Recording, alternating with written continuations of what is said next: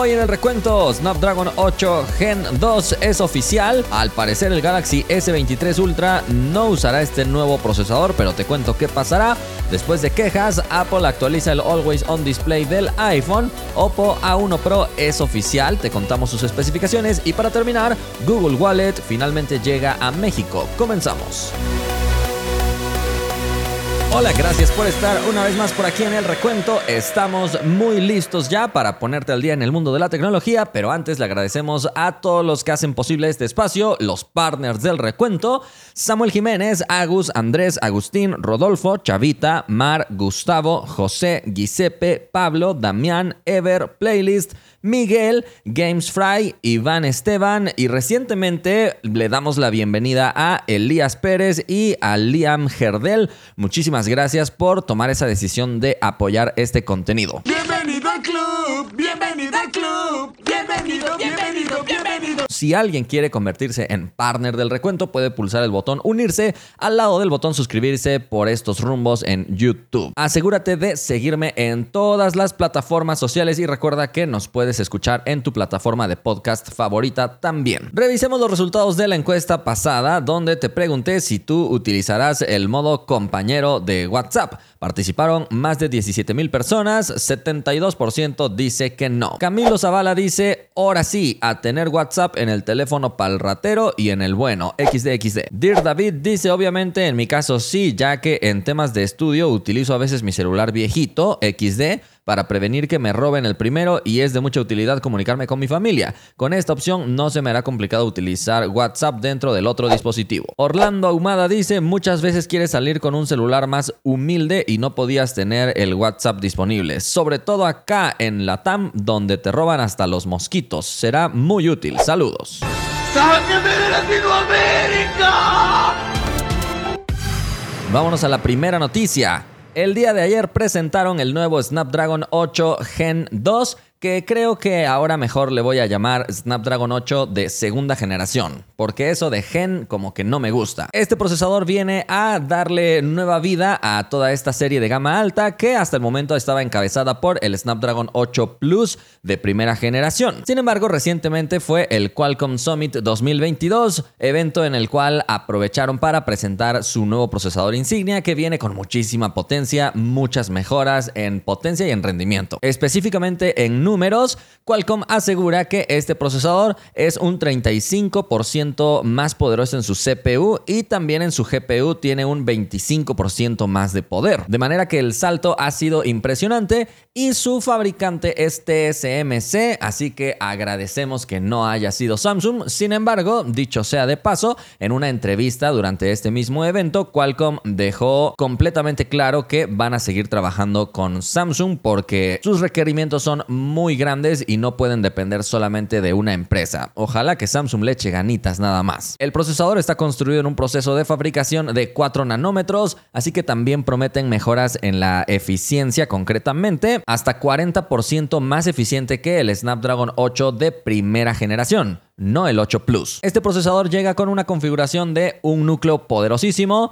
cuatro núcleos poderosos y tres núcleos para eficiencia. Aunque eso sí, de los cuatro intermedios, digamos, todavía tenemos dos de un tamaño, dos de otro tamaño, así que en general es un procesador bastante curioso. El núcleo más grande es un Cortex X3 que puede llegar hasta 3.19 GHz. Después tenemos dos Cortex A715 que corren hasta 2.8 GHz. Después otros dos Cortex a710 que corren hasta 2.8 GHz también. Y finalmente los de eficiencia que son los Cortex A510 corriendo hasta 2 GHz. La razón por la que han puesto estos dos núcleos intermedios es para que puedan seguirle dando soporte a aplicaciones de 32 bits y no hagan todavía la migración completa a los 64 bits. Este procesador promete soportar pantallas con resolución Quad HD Plus 144 Hz en su tasa de actualización o también pueden tener pantallas en 4 4K, aunque a 60 Hz. En cuanto a pantalla, también traen todo lo más reciente en soporte de HDR Dolby Vision y todas estas cosas. Y su chip es tan poderoso que puede reproducir videos en streaming 8K a 60 fotogramas por segundo. Soporta memoria RAM LPDDR5X de hasta 4200 MHz y también soporta el almacenamiento UFS 4.0. Así que como te darás cuenta, ya está muy listo para el futuro y algo que también se logra apreciar y dijeron en su presentación es que hay fabricantes de sensores de cámara que están trabajando en optimizaciones directas e integradas con el procesador. Parece que finalmente van a tratar de mejorar este aspecto, ya que por ejemplo el ISOCELL HP3 que ha lanzado Samsung recientemente trabajará muy muy de la mano con este procesador para poder aprovechar toda su resolución y también un nuevo sensor de Sony tendrá optimizaciones relacionadas con el HDR para video. Este procesador tiene la capacidad de grabar en 4K a 120 fotogramas por segundo o en 8K a 60 fotogramas por segundo. La verdad es que en ambos casos son capacidades elevadísimas que habrá que ver si algunos fabricantes deciden activarlas o no porque seguro podría producir mucho calentamiento. El procesador también tiene mucha inteligencia artificial, lo más reciente en conectividad, así que será el chip que integrarán la mayoría de dispositivos de la gama alta del próximo año. Vámonos a la siguiente noticia. Te tengo una novedad un poco curiosa. El Galaxy S23 no va a utilizar el Snapdragon 8 de segunda generación. Pero antes de que te asustes, los rumores dicen que no va a usar Exynos, sino va a usar un Snapdragon 8 de segunda generación Pro.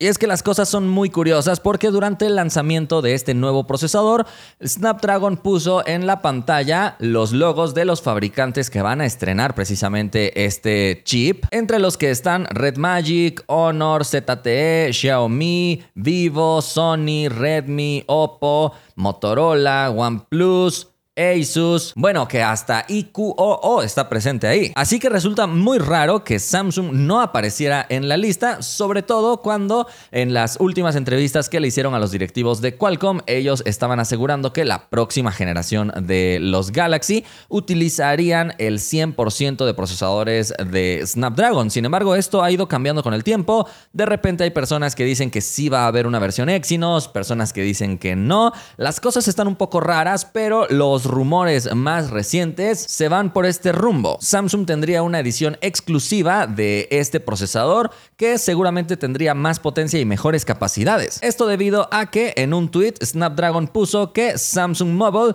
es el partner oficial para la presentación de la serie Pro de Snapdragon. Así que como tal no dijeron que existirá un Snapdragon 8 de segunda generación Pro, pero están diciendo que Samsung será quien va a presentar la serie Pro. Dijeron, no hay un combo mejor que Snapdragon con las funciones Elite Gaming y los flagships de Samsung y que están muy emocionados de que los experimentes. Por otro lado, la cuenta oficial de Samsung Mobile también reposteó esto y dijo, prepárate para jugar en un nuevo nivel. Y es que todos sabemos de las capacidades que tiene Samsung para entablar relaciones y buenas amistades con otros fabricantes, así que no nos extraña que tenga un acuerdo ya pactado con Qualcomm para que este procesador lo use exclusivamente Samsung por lo menos durante cierto periodo de tiempo para que le permita diferenciarse del el resto de dispositivos de la gama alta, ya que la competencia últimamente está bastante feroz, aunque eso sí, Samsung se está enfocando mucho en recortar presupuestos, quitar cositas que parece que no le interesan mucho,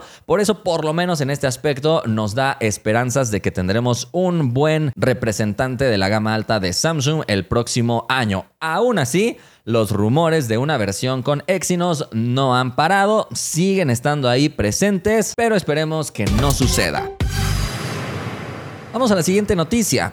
Apple acaba de lanzar una actualización para corregir algunas quejas que los usuarios tenían con respecto al Always On Display presente en iPhone 14 Pro y 14 Pro Max. Las quejas eran que había usuarios que no querían que el Always On Display siguiera mostrando el fondo de pantalla. Y es que si bien resulta una característica muy atractiva que incluso mostrando parte del fondo de pantalla la batería no se consuma tanto, para otros usuarios era como demasiada información la que estaba presente en su pantalla supuestamente apagada. Así que con esta actualización finalmente Apple ha agregado algunas opciones donde tú puedes deshabilitar que se siga mostrando el fondo de pantalla, así como las notificaciones. Entonces finalmente le dan al usuario la libertad de elegir qué es lo que quiere y con esto los usuarios podrían lograr una experiencia always on display más parecida a lo que vemos en Android, ya que me parece que Apple en un intento de diferenciarse se fue al otro extremo, pero hay usuarios que simplemente quieren que la hora siga presente sin todos los demás distractores. Vámonos a la siguiente noticia. Oppo acaba de lanzar un nuevo dispositivo muy fiel a su estilo, es decir, diseño y pantalla bonitos y todo lo demás pues ahí regular. Se llama Oppo A1 Pro y fue presentado en China. Déjame contarte sus especificaciones. Tenemos una pantalla de 6.7 pulgadas que como te digo es su estandarte ya que tiene tecnología OLED para darnos excelente visualización y puede llegar hasta 120 Hz en su tasa de actualización. Tiene resolución Full HD Plus y lo importante es que tiene 4096 niveles de brillo para que puedas eh, tener esa gama y puedas tenerlo muy bajo o también muy brillante. Encontraremos también una profundidad de color de 10 bits para mostrarte una enorme cantidad y también en cuanto a la atenuación PWM es de 2160 Hz, que esto permitirá que tu vista no se canse tanto, así que está muy muy bueno en este sentido. El diseño es evidente que al ser un Oppo será destacable. Tenemos una figura ahí en el módulo de cámaras que se extiende